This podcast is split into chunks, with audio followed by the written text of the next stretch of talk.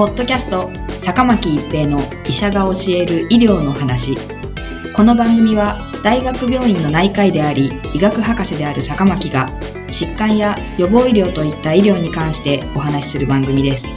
それでは今回の番組をお楽しみください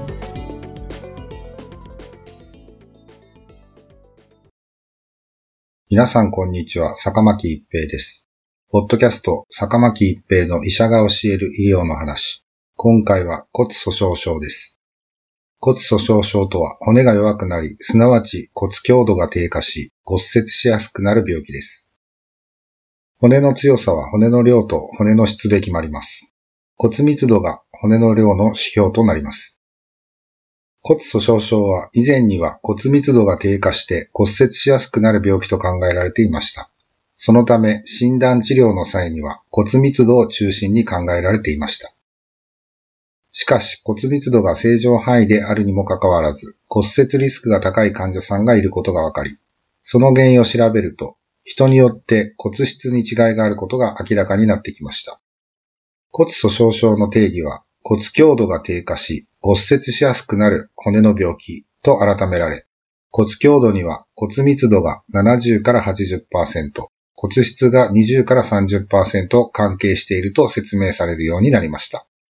つまり骨粗鬆症は骨密度の低下と骨質の劣化、その両方が影響し合って骨折リスクが高まる病気なのです。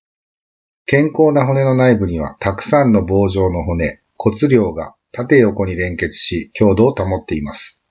骨粗鬆症になると、これらの棒状の骨が細くなったり、切れたり、太さが変わらなくても弱くなったりして、もろくスカスカの状態になり、折れやすくなるのです。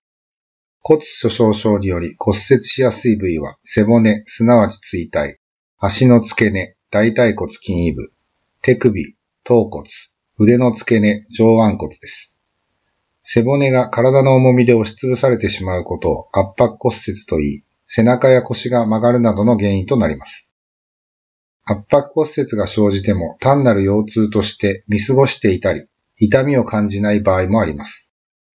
一箇所骨折するとその周囲の骨にも負担がかかり、連鎖的な骨折につながりやすいため、早期発見、早期治療が重要です。大腿骨筋位部は骨折すると歩行が困難になり、要介護状態になるリスクが高くなる骨折部位です。大腿骨筋位部骨折の85%は転倒が直接の原因となっていますので、骨粗鬆症の治療とともに転倒予防も重要です。日常生活で骨粗鬆症の予防には食事と運動があります。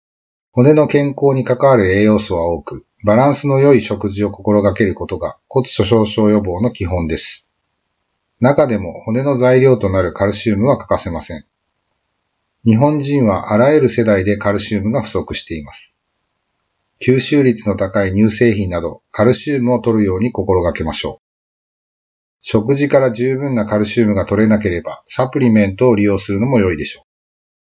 う。ウォーキングが運動の基本ですが、片足に負荷をかけるとか、スクワットなどを無理のない範囲でするのが良いでしょう。日常生活では窓拭き等の家事も良い運動となるでしょう。運動をすることで骨に適度な負荷、圧力がかかると骨を作る細胞が活性化して、カルシウムが骨に沈着しやすくなります。反対に運動不足の状態が続くと、骨からカルシウムが溶け出しやすくなり、骨は弱くなってしまいます。また、運動は筋力やバランス力も鍛えて転倒や骨折を防ぐので、骨粗鬆症対策には適度な運動習慣が不可欠です。骨粗鬆症の治療薬にはいくつかの種類があります。ビスフォスフォネート製剤は骨吸収を抑える薬です。この働きにより骨密度を上げ、背骨、大腿骨などの骨折を減らす効果があります。